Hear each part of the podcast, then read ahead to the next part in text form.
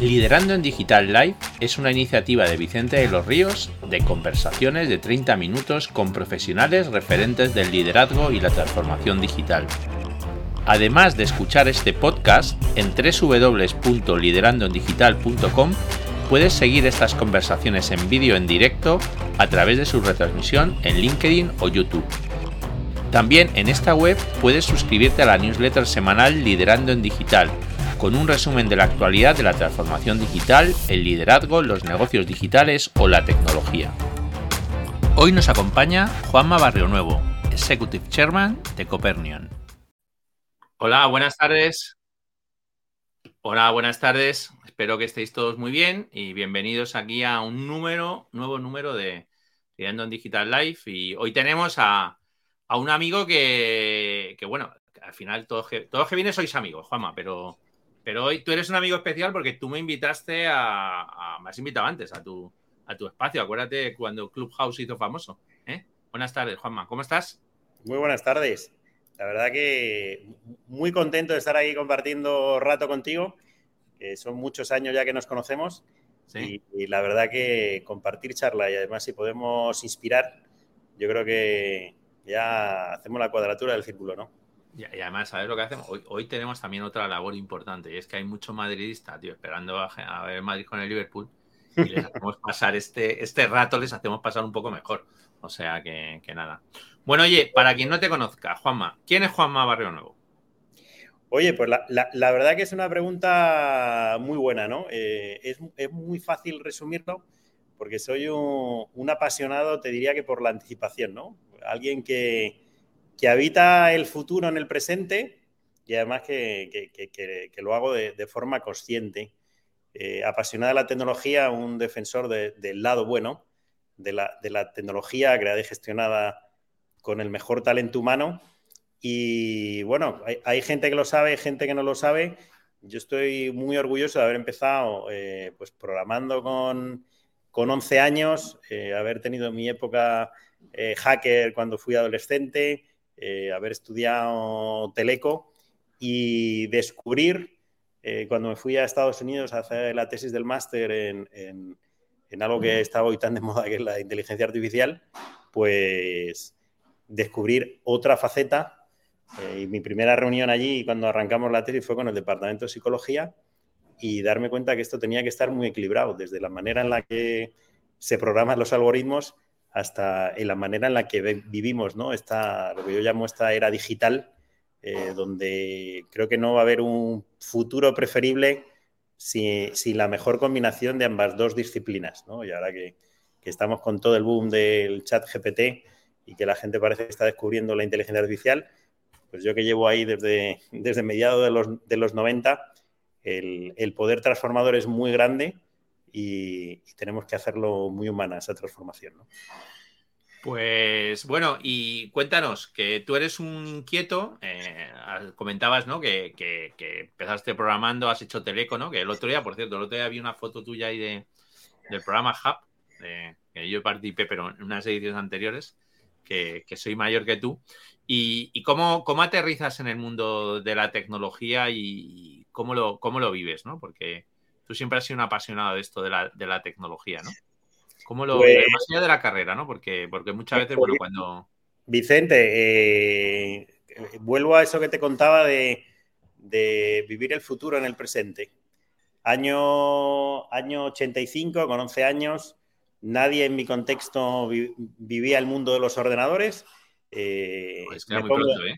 me pongo muy pesado, muy pesado para que los reyes de ese año traiga un Astra CPC 6128 Cutting Edge de esa época, que, pudieras pagarlo mis padres, ¿no?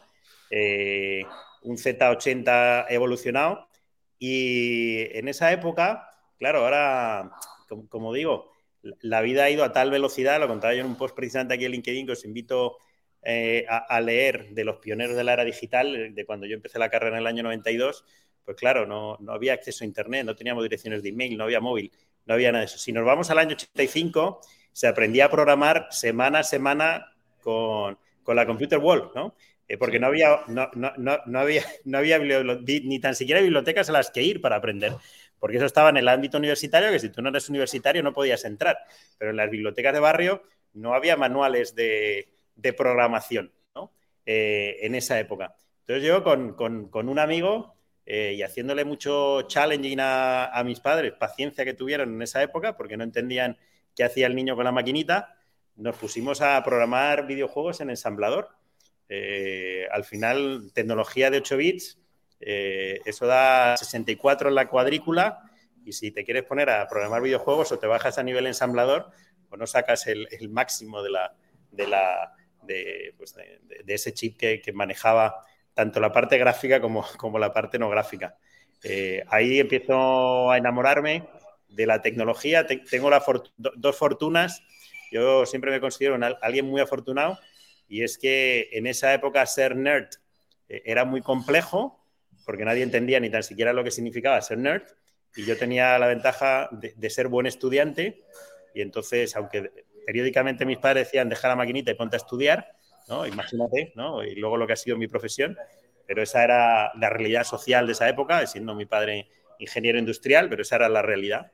Eh, y además tenía la fortuna de ser el capitán del equipo de balonmano, ¿no? Se supone que si eras buen estudiante no hacías deporte y si hacía deporte no podías ser buen estudiante. Eh, entonces, tenía esa válvula de escape entre comillas, para que me dejaran disfrutar del hobby de la tecnología, ¿no? Ser buen estudiante y además ser deportista y que me daba el aire, ¿no? Por decirlo de alguna manera, ¿no? Que no estaba delante de la pantalla eh, todos los días. al, ir, al ir evolucionando en esa parte, pues yo descubro algo, porque lo de Teleco casi es circunstancial, que es eh, eh, el acceso a las redes, ¿no? Lo que hoy es tan habitual para, para todo el mundo, eso ni, ni, tan siquiera estaba el Ibertel en España en esa época. Había que entrar al Multitel francés. Eh, y eso era vía llamada internacional, ¿no? Los gophers, los FTPs de, de, la época, pero ni tan siquiera eh, Telefónica había montado esa infraestructura en España todavía, que luego pues lo que hizo es traerse. Eh, y eso hizo que pues, mi, mi, amigo José María y yo nos tuviéramos que espabilar para convertirnos en hacker, para hackear la llamada telefónica, ¿no? porque si no, esos eran horas y horas de llamada internacional para hacer eh, las descargas. Luego se lo he compensado con mi trabajo durante 14 años a Telefónica, ¿no? Eh, esa, etapa eh, muy bonita. Que, en internacional, tío, teníamos que tirarles porque eran muy piratillas, tío. pero hay que confesarlo todo, ¿no? E, eso me, eso me apasiona, me hace, me hace llegar al mundo ya profesional de estudiar teleco, porque era el mundo ya donde poder hacer eso sin tener que hacer nada eh, bordeando, la, legalidad. Eh, con ello ya pues tengo acceso a la primera cuenta de email, yo me meto a colaborar como voluntario en un proyecto que se llama Pangea de conexión educativa con América Latina y es mi primer contacto eh, con América Latina. logro entrar en el departamento de, arquitectura de computadores y que me den esa cuenta de email, porque todavía no había cuentas de email en el año 92, ¿no? Es cuando sale Goya Servicios Informáticos, ¿no? Y ni tan siquiera podía, tener, cuenta de email solo en el ámbito universitario. Y eso, la verdad, que me abre, me abre a un mundo de ilusión y fantasía, esa cuenta que me dan de arroba ac.upc.edu, eh, de poder entrar a, dominios, ¿no? Que me amplían y te diría que me amplían el horizonte de manera vertiginosa. Oye, pues bueno, no vamos a hablar de la época de telefonía. También te digo una cosa, ¿eh? eh Juanma, eh, estamos casi en récord en directo, ¿eh? O sea, que algo has debido hacer para que venga aquí tanta gente. Y, háblanos, ¿cómo llegas a este mundo del Venture Capital? ¿Cómo, cómo llegas pues a...? Tú, no quieres hablar de Telefónica, pero a mí me toca hablar de Telefónica. Bueno, habla si quieres. no, no, si yo puedo hablar, o sea, que podemos hablar, pero es que nos podríamos tirar aquí 10 o 12 horas. No, te digo, te, digo Vicente, porque... Pero seguro que llegas a Venture Capital por algo de Telefónica, seguro es, lo que te iba a decir, ¿no? No, puedo contestarte esa pregunta sin hablar, eh, sin hablar de Telefónica. Eh, como resultado de ese programa Hub, eh, que tú también hiciste, sabes que había una, rotación final en un sitio en el que no fuera el tuyo. En, en, el año en el que lo hago yo ya se había reestructurado de otra manera el programa y había un ranking casi como en el MIR. yo acabo, pues tengo la fortuna de acabar el primero de la promoción y elijo ir al equipo de César Alierta, eh, en teoría para tres meses, y luego me quedé ahí pues, pues ocho años, ¿no? Eh, la primera impresión que me llevo cuando entro al, al despacho de, César Alerta en Gran Vía 28 es que no había ordenador, ¿no? Yo veo 300 metros cuadrados y digo, ¿y dónde está el ordenador? Y el jefe del gabinete, eh, Paco Blanco, me dice, va, eso es imposible. Si lo logras tú, y, por supuesto, ¿no? Eh, yo logré pues, que, César Alerta tuviera una de las primeras eh, Blackberries del mundo, tuneada, por supuesto, en azul y con el, y con el escudo de nuestro querido Real Zaragoza, de, ambos, con música de alguien que nos encanta a los dos, de Carlos Vives, que tuviera su terminal de Bloomberg y nos ganamos una confianza en cuanto a exponerse a nuevas, a nuevas cosas. En ese exponerse a nuevas cosas, pues hacemos desde su posicionamiento como líder eh, tecnológico eh, en la apertura de los, de los Mobile World Congress, ¿no? De, todos los años, cuando ni tan siquiera estaba en, el panel nadie de Telefónica invitado. Eh, logramos también hacer una serie de acuerdos pues con Bill Gates, con Michael Dell, con Jim Basile de BlackBerry, lo hacíamos siempre firmados en Miami, aprovechando el evento. Y haciendo todas esas tareas, mm, yo lanzo una iniciativa que era un blog personal que le escribía yo solo para su consumo, eh, diario con novedades. Y lanzamos un proyecto que se lanza a los 200 principales altos ejecutivos de Telefónica, que era el informe de macro tendencias. Creo que alguno, eh, alguna de esas ediciones te llegó a ti, Vicente, ¿no? de cuál era el contexto. Haciendo eso, pues un día él y yo en, su despacho le digo, creo que hay que hacer un plan de startups, creo que hay que hacer esto. Soy el primero que le habla del mundo de las startups a César Alierta. Y eso es el inicio de que acabáramos comprando Twenty, que es la primera gran operación y que le hace cambiar la mente a Telefónica. Yo, hay, un, hay un post aquí también en LinkedIn, quien quiera leer los detalles, porque salió una noticia en el Confidencial hace, unas, hace unos meses, eh, donde, pues aprovechando un evento de la empresa familiar, yo presento a, a César Alierta le presentó a, a, Zarin de, de, Twenty y a Borja Pérez Araúna, que era el principal inversor eh, de Twenty a través de, a través de Qualitas, y encaminamos todo en ese, en ese 2009 para hacer la compra de Twenty, que acabamos haciendo en agosto de 2010, y que eso fue el hervidero para que luego sucedieran los Guaira, los, fondos de fondos, los Américo. Eh, pues tengo el, privilegio de haber generado toda esa energía, de montar la primera reunión don César con, la gran Cristina Garmendia eh, para ver qué se podía hacer como iniciativa público-privada y que de ahí salieran pues, los fondos, lo que hoy esquivo eh, y el segundo fondo de Active eh, y dinamizáramos a que Repsol entrara en este mundo, a que Akbar entrara en este mundo, a que varios corporativos se animaran.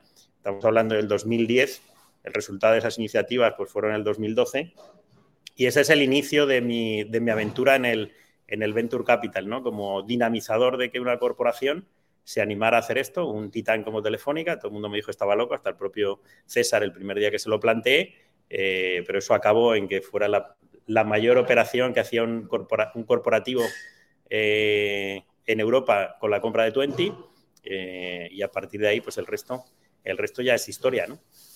¿Y qué es Copernion? Cuéntanos un poco qué es pues, Copernion. Pues, mira, Copernion es una manera de, de hacer Venture Capital de una manera muy diferente. Haciendo, haciendo todo, ese, todo ese trabajo, eh, pues me doy cuenta de que los emprendedores, todos dicen que todo el mundo habla de Smart Money, pero yo he visto el Money y el Smart no lo he visto nunca. Eh, y de que había una, necesidad por parte de los emprendedores y una necesidad por parte también de los inversores de, hacer las cosas de una manera eh, completamente diferente. el propio nombre, Copernion es un homenaje a, Copérnico y a unidad, eh, a la circularidad, al primero que se atrevió a, mirar hacia arriba y ver lo distinto, con lo que suponía para alguien que a la gente se le olvida, ¿no? que, era además sacerdote, entonces ponía en duda toda su fe eh, de la creación, de si realmente estábamos en el centro o estábamos en una esquina, ¿no? dando vueltas alrededor del sol. Eso inspiró mucho a hacer el Venture Capital de una manera completamente diferente, donde los protagonistas fueran las startups y los emprendedores y además los inversores. Eh, durante mucho tiempo la gente ha preguntado, bueno, pero, ¿qué hace Copernio? ¿Quiénes son? Eh, ¿qué, haces tú, eh, Juanma? Y era porque el protagonismo era de otros. Hacemos ahí los Digital Dialogues, logramos que, en un sitio en torno al, Mobile World Congress, en el, en, el Hospital San Pau y en, y en la primera edición lo hicimos en la Casa Batlló, pero se nos quedó pequeña, pues juntar a líderes mundiales como, como Carlos Slim, como Madame Sun, eh, como Hans Vesber, eh, a puerta cerrada a debatir sobre la importancia de, la inversión en, Venture Capital, eh, donde los protagonistas eran también los emprendedores, pues alguien como, como Íñigo Juantegui, por ejemplo, estuvo, estuvo allí haciendo un ten con ten con su padre, ¿no? una, una de las mesas redondas con, con Pablo. hemos visto los Digital Dialogues también eh, llegando a otras plataformas, lo, viviste tú en el propio, en el propio Clubhouse, ¿no? que, me escuchó, que me escuchó Piqué cuando estaba con Shakira, tío. O sea, que Totalmente, para que veas, ¿no? Eh, y ahí hemos montado, eh, Copernion son 450 C-Levels a día de hoy, en 19 países distintos, eh, que les apasiona esto de la inversión. una parte significativa de ellos son limited partners, ¿no? De nuestros fondos. y con eso pues hemos impulsado startups ya en, nueve países distintos, eh, Europa, Estados Unidos y América Latina, siempre con un ángulo muy de, algo que hoy parece una moda, eh, que es eh, la parte buena de la tecnología, modas como que parecen hoy como la diversidad, eh, pues nosotros hicimos la primera inversión en una startup liderada por una mujer en el año 2013 y estamos en el 2023. Hicimos la primera inversión en una compañía que puede sonar a chiste eh, por un latino, un negro y un asiático eh, en el año 2013 también y que fue un gran éxito en el, ámbito e-health. nos ha gustado siempre anticipar tendencias, creo que lo llevo en el ADN, como te decía, de vivir el futuro en el presente y sobre todo que nosotros somos nativos en todo lo que hacemos, no lo creemos de verdad. Por ejemplo, la diversidad, lo iba contando hace unos días con el tema de la, del, Día Mundial de, las Niñas y las Mujeres en la Ciencia, pues yo, yo en la carrera, que no era muy habitual, mis dos compañeras de práctica eran mujeres, estamos hablando hace 30 años, eh, es algo que lo he llevado muy, muy, muy, muy embebido en mí. Y creo que es muy importante que eso lo tengamos eh, no, como moda, sino como algo que nos los creamos, ¿no? Principalmente los que estamos en el mundo de la, inversión o del impulso de las startups tecnológicas. Pero te hablabas de eso en LinkedIn, ¿no? De, tus compañeras de tanto de beca como de luego de, Hub. ¿Y en qué invertís? ¿En qué, ¿En qué campos estáis invirtiendo eh, vosotros en este momento? ¿O, cómo veis? Si quieres, hablamos un poco de lo que habéis invertido, o sea, de dónde, y ahora hablamos un poco de dónde ves tú las oportunidades en estos momentos.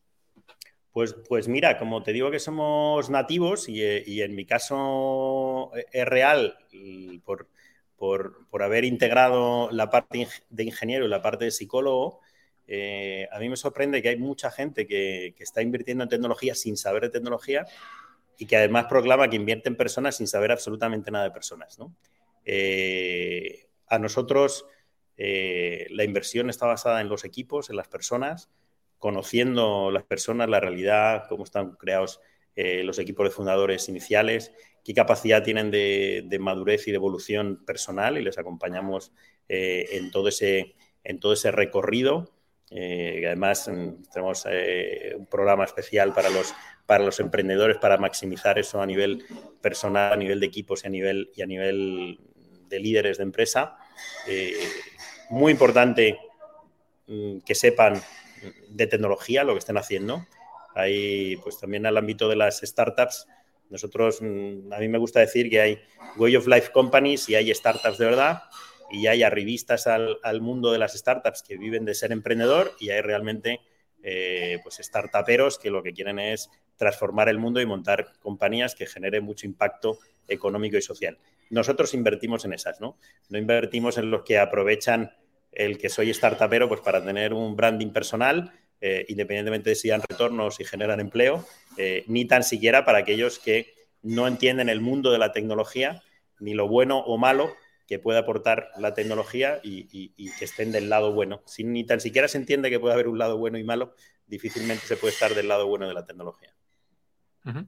¿Y cómo ves tú el mundo este Venture Capital? ¿no? Eh, ¿cómo, ¿Cómo lo ves? Porque efectivamente, como decías, hay que separar mucho el polvo de la paja, ¿no? Eh, el otro día, con un amigo que vendrá por aquí otro día, Jorge Martínez Arroyo, me contaba, yo creo que lo conoces, una, iniciativa que tienen y, me pasaba informes de, algunas startups analizadas, ¿eh? de los perfiles eh, psicológicos un poco también de, de los propios startuperos, ¿no?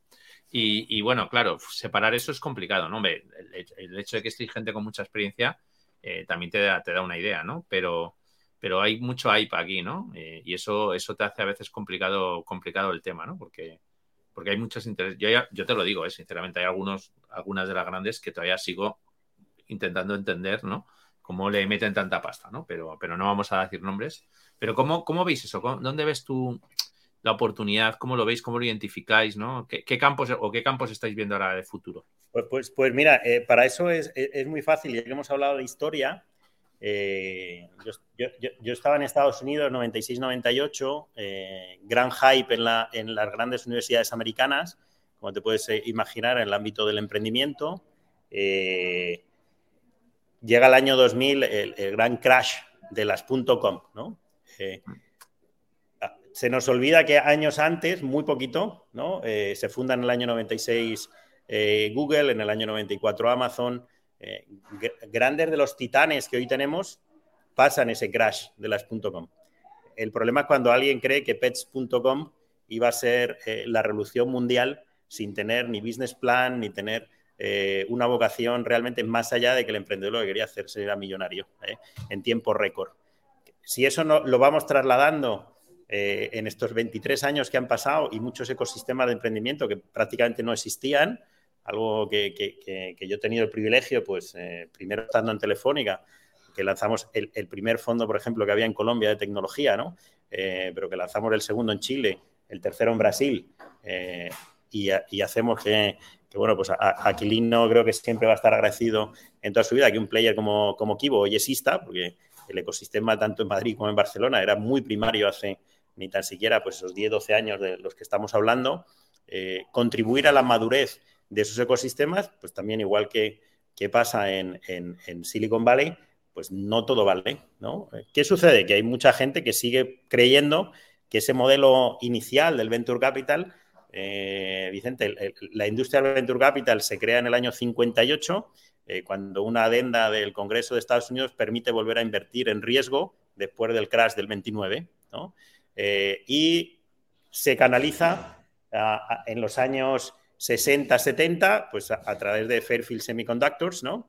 En ese ámbito, muy vinculado a los microchips, hay muy pocas compañías de tecnología donde, donde, tenía sentido, entre comillas, invertir en todas las compañías de tecnología porque eran muy pocas, ¿no? E, e, el problema es que hay mucha gente que llega a la industria del venture capital sin entender de tecnología y donde, entre comillas, todo vale. Tú has dicho que hay cosas que te chirrían. Una de las compañías que durante mucho tiempo proclamó que hacía inteligencia artificial, eh, pues yo sentado con él y como experto en inteligencia artificial, pues le dije que, lo que estaba contando en su propio pitch era una estafa, ¿no? Porque si lo que decía era real, era uno de los tíos más listos del planeta, eh, y no es que lo dudara, ¿no? sino que lo que hacía era un machine learning básico mucho más parecido a unas, unas macros de Excel sofisticadas que a un rocket science de inteligencia artificial. Pues dos de los fondos más famosos de este país invirtieron en esa compañía. Eh, y solo había que tener conocimiento de la tecnología y tener una charla profunda de media hora con el CEO de esa compañía. Eh, el resultado es que luego ha sido un gran fiasco esa compañía, ¿no? Eh, si, uno invierte a todo lo que se mueve, a lo que suena interesante, pues luego pasan ese tipo de cosas, ¿no? pero bueno, quien haya visto We Crash, ¿no? pues habrá visto también en un extremo lo que puede suceder eh, cuando alguien no rasca y hasta cuando rasca, pues se meten, entre comillas, en un esquema Ponzi que puede suceder en muchas compañías y lo que hay que estar es en, los negocios reales. Hay muchas startups de valor, muchísimas, ¿no? Eh, hay que dar un valor adicional porque la inversión, y esto es algo que inventaron, en los 80 en Israel, se habla mucho de pues, todo lo que pasa en Israel, en Tel Aviv, ¿no? y de un gran ecosistema, mucha gente lo que se olvida es que el modelo de inversión de Israel no tiene nada que ver con el modelo originario de Silicon Valley y donde son pocas compañías y se les acompaña en todo el recorrido y ellos inventan el modelo Hanson, que es el que nosotros aplicamos, eh, donde ahí pues estás muy encima de las compañías y las compañías eh, crecen. Nosotros decimos que hacemos inversión sostenible.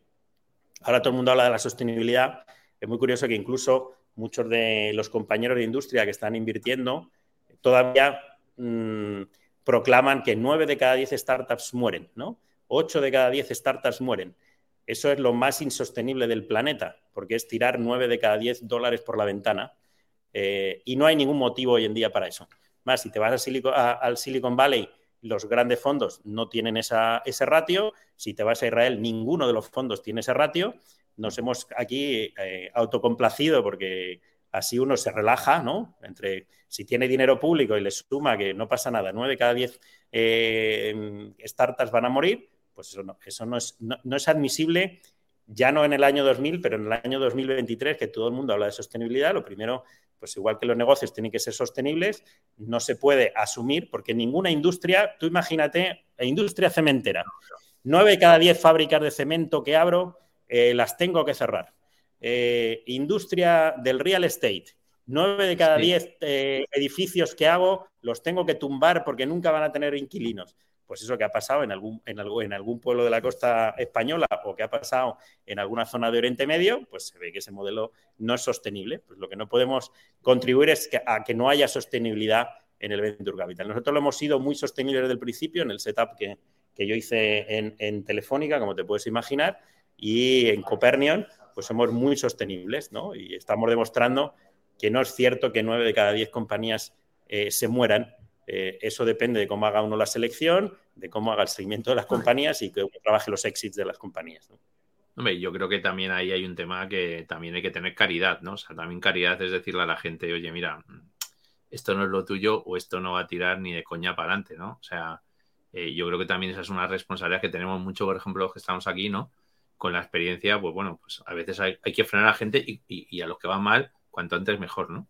Que, mira, el otro día hablaba con, con una persona que montaba una startup en la que entré y les felicité porque fueron capaces de venderla en un momento adecuado con un éxito bastante bueno para ellos, pero no súper espectacular, pero hay que ser muy sensato para saber salirte a los seis años y salirte bien, ¿no? O sea, que, a veces te ciega esto, ¿no? Y el ser sensato, el ser humilde y, entender que pueden, que hay cosas que pueden fallar.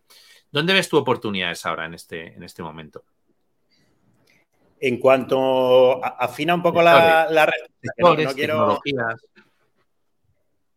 O sea, pues, pues sectores, tecnologías. Yo, te diría que, vamos a, y, vinculando con lo que veníamos hablando, eh, eh, el, propio mercado del venture capital y, el propio mundo de la tecnología eh, está cambiando hacia, hacia modelos más eficientes, ¿no? Te diría que, no se está enfriando, se habla de que hay un great hype, de qué pasa con las valoraciones, con el volumen de inversión.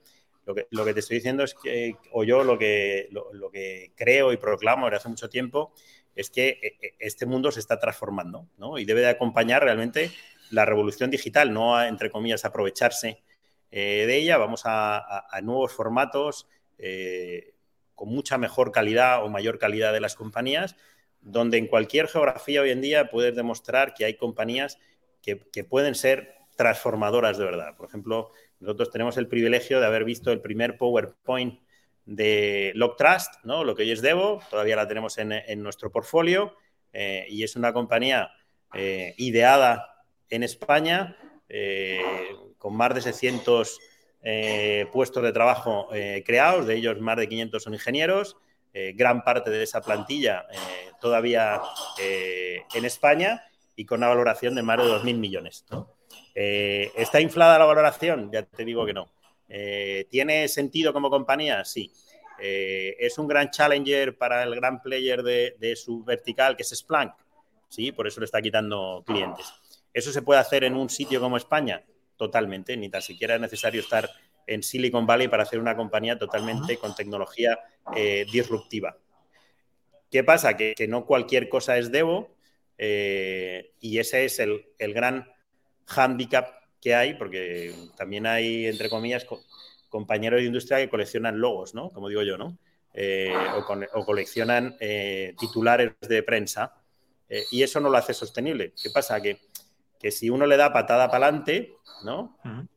Asumiendo que los ciclos de los fondos de Venture Capital son muy largos, pues antes o después, esto es como, esto es como que la mentira tiene las patas muy cortas, ¿no?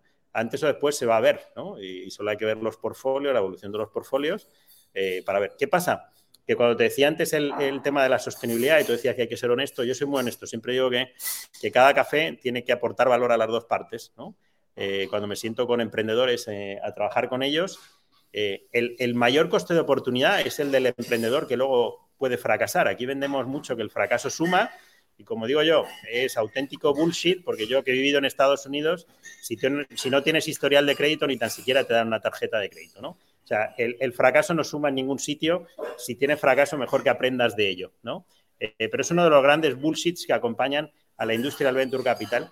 Dicho eso, el coste de oportunidad, no solo para el inversor, sino sobre todo para el emprendedor, que puede estar dedicando los mejores de su, de su carrera profesional, eh, mejor tomar soluciones a tiempo, mejor ser honestos, mejor no alimentar algo que pueda ser luego un gran fiasco eh, a futuro, ¿no? No, es que yo creo que eso, tomar esa decisión a veces es complicado, ¿no? Es decir, saberse retirar a tiempo, ¿no?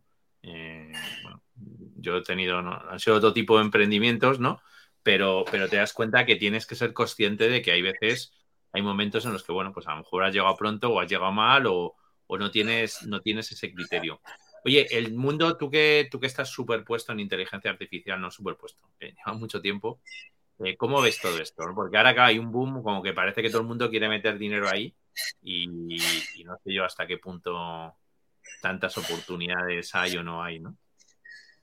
Pues, eh, Vicente, mm, oportunidades todas, ¿no? Eh, ¿Qué pasa? Que es una tecnología, uno, que no ha llegado hoy, la gente, mucha gente está descubriendo hoy, pero ya tiene una gran importancia en nuestras vidas, ¿no?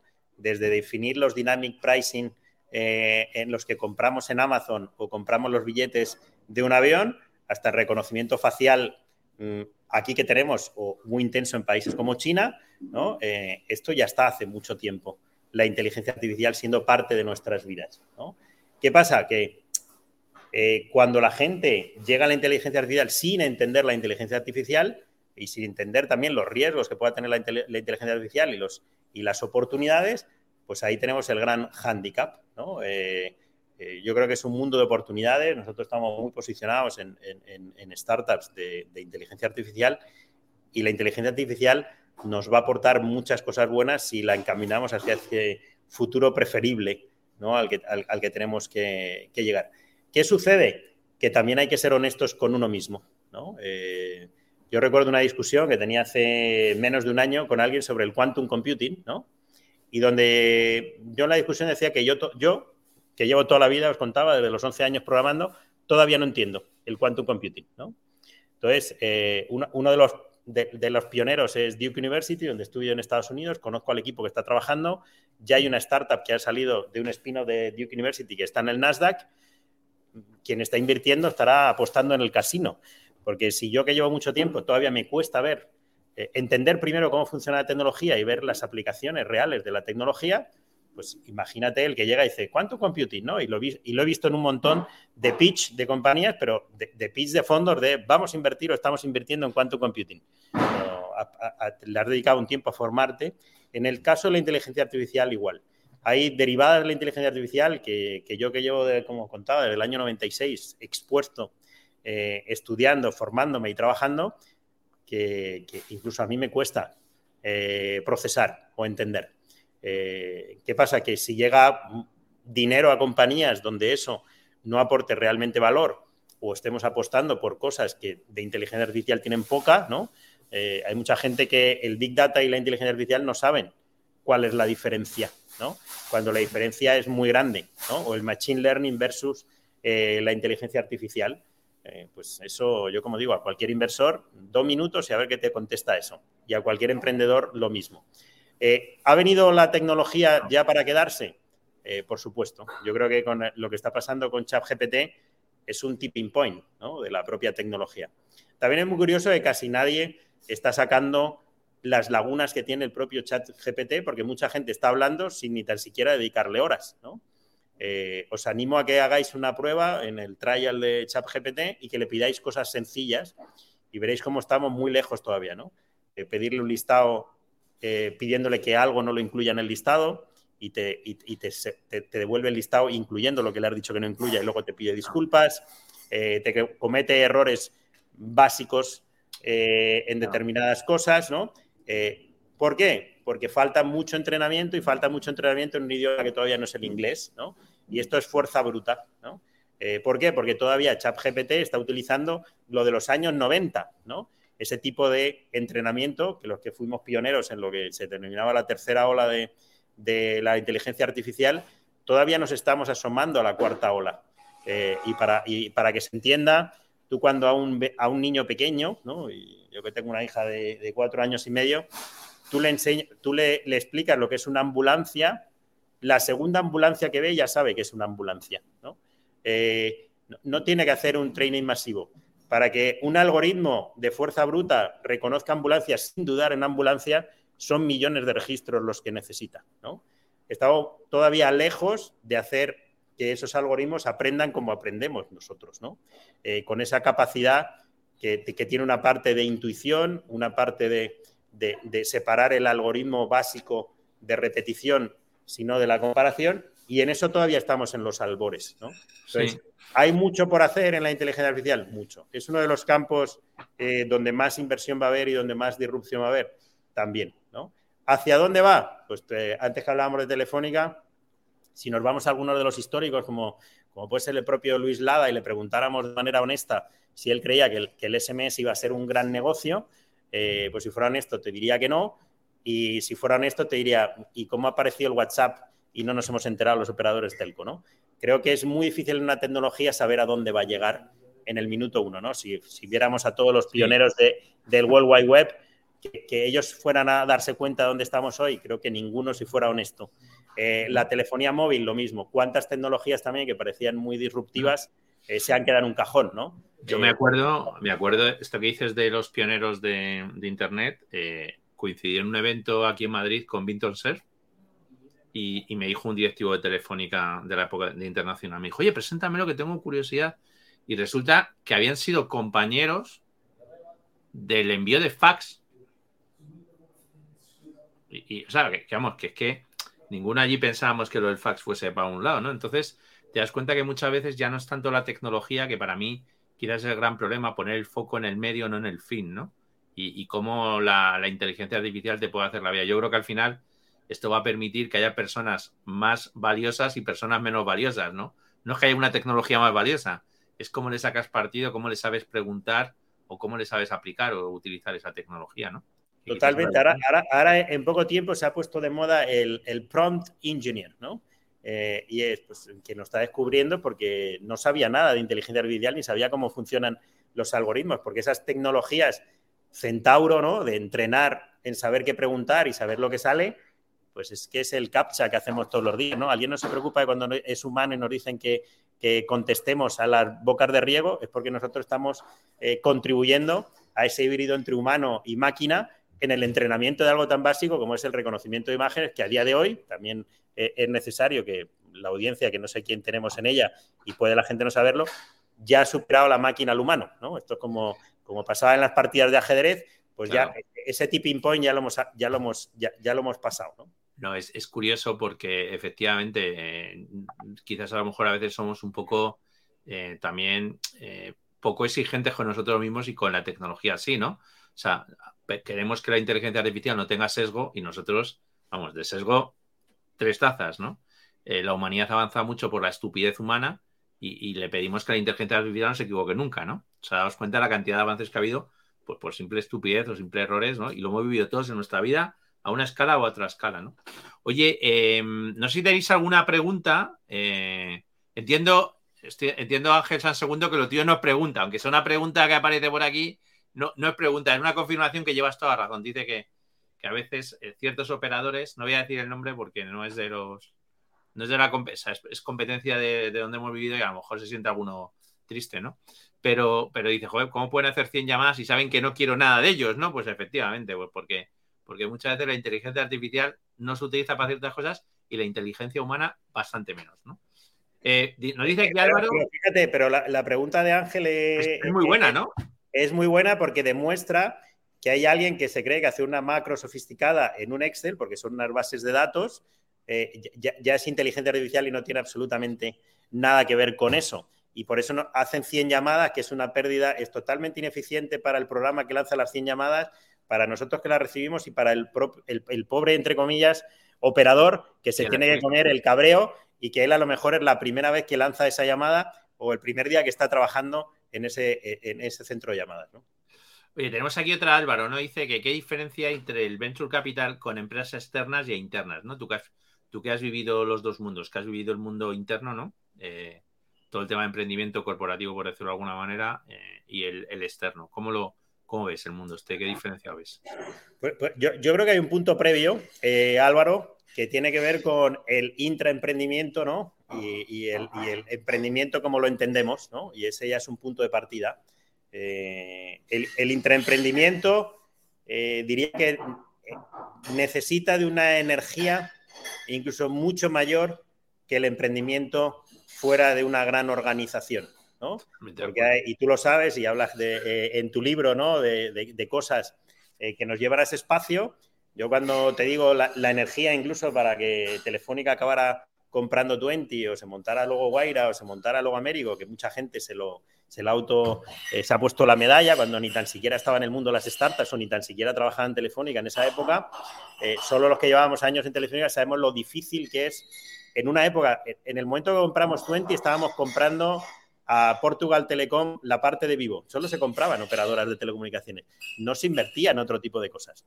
Eh, entonces, eh, eh, la, inercia necesaria o, la, energía necesaria para, cambiar ese movimiento de inercia es máximo. O sea, además lo vinculamos al Venture Capital eh, ¿Qué sucede? Que hay muchas compañías que el Venture Capital, como digo yo, y se lo dije al CEO de una gran compañía de este país, que ahora ya está de CEO de otra gran compañía en otro país, digo, ¿tú estás haciendo una campaña de PR o realmente te crees eh, que están haciendo Venture Capital? Muchos, muchas corporaciones a día de hoy están haciendo campañas de PR. Eh, con un gran coste de oportunidad, porque puede funcionar el PR, pero están perdiendo una oportunidad de realmente transformar eh, su compañía o de realmente lanzar nuevas líneas de negocio. Eso creo que es una de las partes más importantes. Eh, además, el PNL de una gran corporación o de una empresa suele aguantarlo todo, ¿no? Entonces, cualquier inversión, por muy grande que parezca, eso se diluye en el PNL de una gran organización.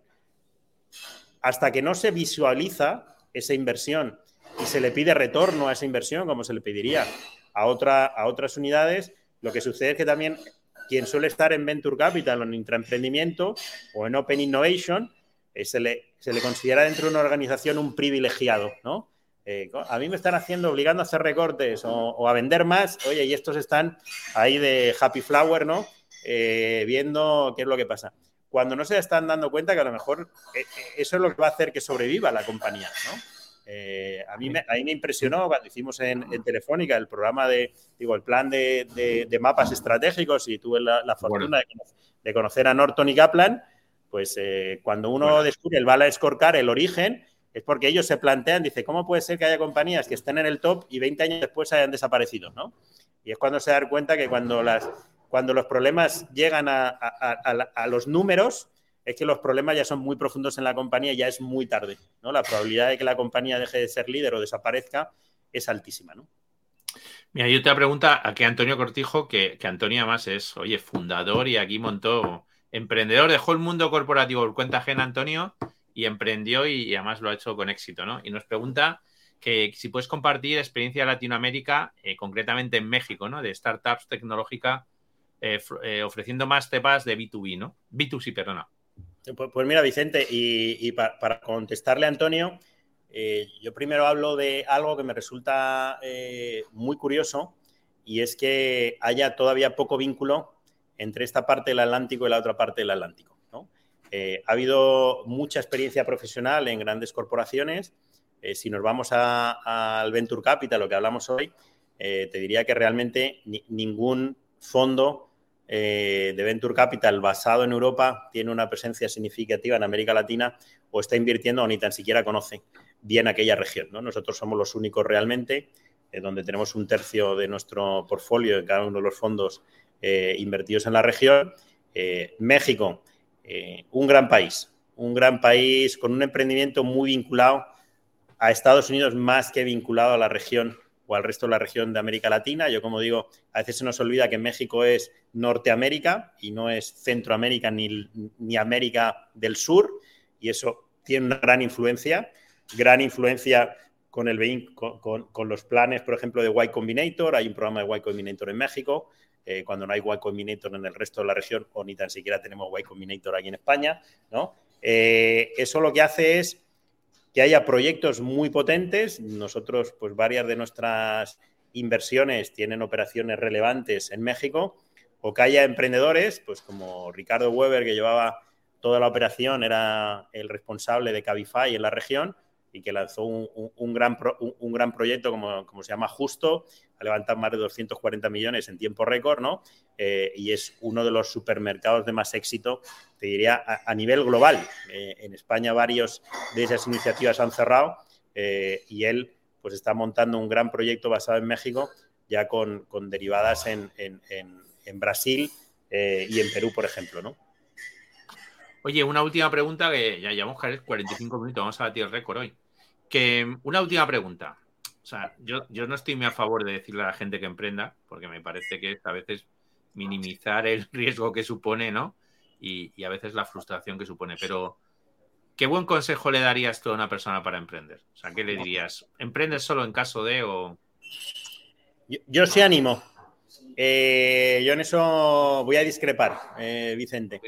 Eh, igual que yo animo a que cualquier joven se vaya a vivir una temporada fuera eh, y a ser posible en otro idioma. Eh, creo que es básico para realmente madurar, para ver que, otras personas que han vivido una infancia eh, diferente piensan de una manera complementaria y que es igual de válida, pues igual que creo que, por decirlo de alguna manera, aquí en Europa el Erasmus tendría que ser obligatorio, no tendría que ser una opción, ¿no? Y tendría que estar suficientemente financiado para que no, quien, lo, quien no se lo pudiera financiar vivirlo, eso nos daría realmente una, riqueza a las personas. Lo mismo en el emprendimiento. Vuelvo a decir, el emprendimiento no hay por qué montar una startup. Hay muchas maneras también de ser intraemprendedor. Yo creo que uno tiene que asomarse al emprendimiento porque lleva también a madurez, lleva a salir de una zona de confort, lleva a que si tú estás en una organización contribuyas a que esa organización sea sana, ¿no? Y me vuelvo otra vez a tu, a tu, libro, ¿no? Eh, si además uno tiene la suficiente energía como para hacerlo fuera de, una corporación, eh, mucho mejor. Yo estoy muy, pues, gratamente eh, satisfecho de, estos años vinculados a esta industria, de que sucedan cosas como, pues ahora hemos, hemos contribuido yo personalmente, ¿no? Dentro del, universo Copernio a, que exista una, una compañía como Stemdo, dinamizando el talento digital eh, en, las, ciudades Tier 2 y Tier 3, eh, porque nadie está haciendo realmente el gap. Eh, pues algunos de los de los co-founders estaban en el mundo corporativo y nunca hubieran salido. si tú contribuyes con la energía, pues estoy muy orgulloso de, que Alfredo renunciara a una oferta de corporativo para ser CEO de la compañía, de que Nico dejara una gran empresa para serlo o de que Sedic por dejar a un gran banco eh, para ser el CTO de la compañía. A veces también es obligación de los que estamos fuera, de los que ya conocemos, contribuir a que eso suceda y facilitar esa, esa transformación. Yo, eso lo tengo claro, ¿eh? o sea, yo a, la gente como nosotros madura, lo que no lo que no recomiendo es a gente un poco desesperada que diga esto es tu solución porque a veces es como un poco valorar. Totalmente, y, aún así, Vicente, eh, el tema de Maduro, yo como digo, yo conozco viejos de 18 años y jóvenes de 80, ¿no? Creo que se, habla mucho, ¿no? De los seniors, eh, de, los eh, silver surfers. De... Esto es un tema de actitud, ¿no? Eh, yo estoy en continuo aprendizaje, lo que te decía. Yo estoy estudiando el quantum computing para entenderlo, ¿no? y a lo mejor algún día pues tenemos alguna, alguna inversión en quantum computing. Yo llamo a la inquietud de la gente, Totalmente. Eh, y, hay, gente de 20 años que no tiene inquietud eh, y quiere zona de confort máxima y gente que va a estar en otro dinamismo, como puede ser tú, como puedo ser yo, independientemente de que tenga 48 como tengo yo, tiene, tenga 70 o tenga 32, ¿no? Eso no tiene nada, absolutamente nada que ver. ¿Qué pasa? Que la desesperación nunca es buena en la vida y mucho menos para buscar una solución emprendimiento, pero es como el que, ya no el que monta una startup tecnológica, es si estás desesperado y montas una panadería, no entiendes nada de panadería eh, y la montas al lado de una panadería que va muy bien, la probabilidad de que cierres la panadería es altísima, ¿no? Eh, pues en esto es lo mismo, ¿no? Eh, ya no tiene que ver si uno es emprendedor tecnológico o no, es un tema ya de si alguien te acompaña también en el proceso, ¿no? Oye, la última pregunta que tenemos aquí una, una pregunta de Marta y nos pregunta que qué diferencia hay en el perfil de la mujer emprendedora y el hombre emprendedor.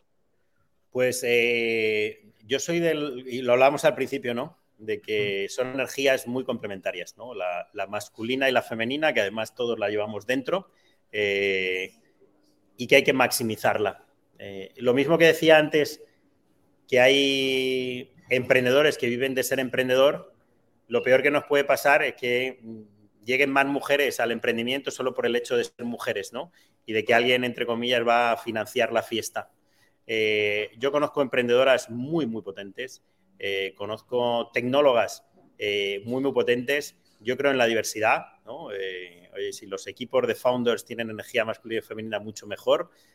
No, no, creo en, en la, entre comillas, discriminación positiva, porque creo que es igual de mala que la discriminación negativa, ¿no? Entonces, hay muchas cosas vinculadas a la realidad femenina que aportan muchísimo, por ejemplo, tú que hablas de cultura sana, en cuanto a lo sano de las organizaciones. Eh, si estamos en una no discriminación positiva, porque si no nos pasamos de frenada y entonces cometemos eh, un error. ¿no? A mí, por ejemplo, y, lo hablo con el propio talento, me duele que hoy en día haya menos eh, ingenieras de telecomunicaciones en las promociones de las que había hace 30 años. ¿Hemos hecho algo malo? Porque es que hay menos, no más, ¿no?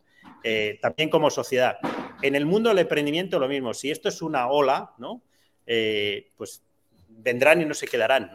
Eh, yo lo que creo es que a la gente hay que valorarla por, su talento, por su capacidad, independientemente de cuál sea el género o cuál sea su sexualidad.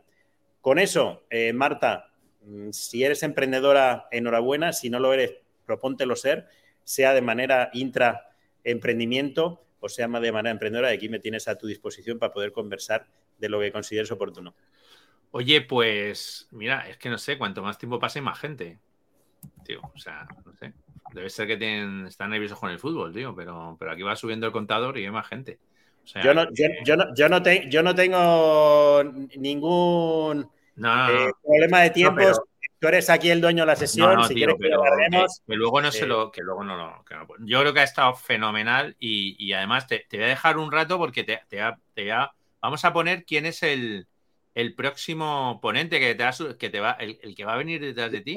Dicho, dicho esto, Vicente, como si hay eh, engagement, eh, yo te emplazo a que dentro de un tiempo, el que tú consideres oportuno, tengamos una, una, segunda, una segunda versión de esto, profundizando, recogiendo alguna de las dudas que pueda haber, eh, pues precisamente para, para poder contribuir, ¿no? A, sabéis, los, que, sois amigos míos, los que sois amigos míos, sabéis que el hecho que hayáis venido aquí una vez no, no supone que no vais a volver a aparecer. O sea, eso. Yo, que sepas, ahí está el ofrecimiento y además, como hay engagement, eh, cuando tú consideres oportuno, hacemos la. No, y vamos a, vamos a, yo creo que vamos a montar algún tipo de nuevo formato también. Yo creo que a lo mejor me estoy planteando, se me acaba de ocurrir ahora mismo en este emprendimiento, pero en este momento, pero yo creo que a lo mejor tenemos que hacer algún debate aquí entre varios, ¿no? Porque esto también hemos hecho un, de uno a uno, ¿no?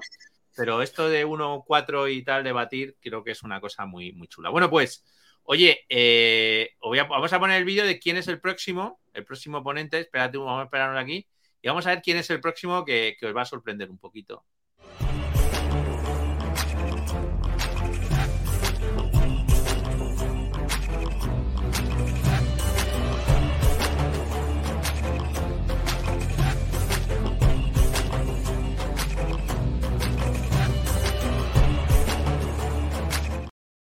Bueno, pues el próximo viernes 3 a la una de la tarde vamos a tener a un mago. A un mago que es Pepo Capel, que es mago 3.0, que utiliza la tecnología para hacer magia y que además me ha dicho que va a buscar un, voluntario entre los que estén en directo para hacerle un truco de magia. O sea, que el hombre se expone, ¿no? Entonces, yo creo que, que va a ser una, sea, Juanma, tío, es bastante innovador esto. ¿eh? Vicente, yo, además no, me lo pierdo, pero vamos, es un honor estar entre Manuel Pimentel eh, y un mago 3.0, así que para mí es, un gustazo pues haber tomado el relevo de, Manuel. Eh, con, todo lo inspirador, que también lo tuvimos en los Digital Dialogues en, en Clubhouse. y la verdad que, oye, pasar el testigo eh, a un mago 3.0 que yo no conozco ninguno y será el primero, eh, creo que va a ser espectacular. Y nada, y ya para acabar, lo último que os quiero contar es que eh, comenzamos nuevo programa de transformación digital que le hemos llamado Liderazgo Digital en EOI, que os voy a dejar aquí en los comentarios un vídeo que hemos grabado y que empezamos muy prontito y que como, bueno, como estáis muchos antiguos alumnos y gente que, que nos seguís del programa de transformación digital, bueno, pues que sepáis que, que está ahí, que bueno, haremos un anuncio público y además os puedo anunciar que vamos a hacer un evento de presentación del programa donde le hemos preguntado a ChatGPT qué título le ponemos, pero va a ir el ChatGPT y de cómo, de cómo se puede, de cómo va a cambiar nuestras vidas con, con todo lo que es la inteligencia ah, generativa, ¿no? Cómo está cambiando, cómo va a cambiar y, y, bueno, creo que va a ser un evento presencial además, que tenemos que recuperar esto de la presencialidad, que sinceramente estamos un poco, un poco vagos y no queremos juntarnos, ¿no?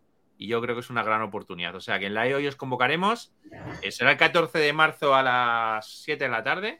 Y luego además tendremos algún tendremos algunas cervezas y así podemos compartir mundo presencial. ¿Vale? Bueno, cuenta conmigo también para ello. Oye, muchísimas gracias a todos los que estáis ahí al otro lado. aunque no veamos, gracias también por los comentarios. Eh, gracias a, los buenos amigos como Lorena, que, que veo que está por ahí. Así que Vamos a, vamos a por las siguientes.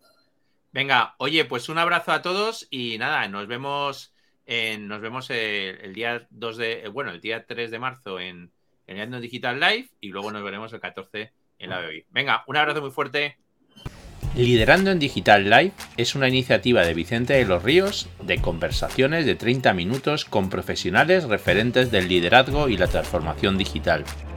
Además de escuchar este podcast, en www.liderandoendigital.com puedes seguir estas conversaciones en vídeo en directo a través de su retransmisión en LinkedIn o YouTube. También en esta web puedes suscribirte a la newsletter semanal Liderando en Digital, con un resumen de la actualidad de la transformación digital, el liderazgo, los negocios digitales o la tecnología. Te esperamos.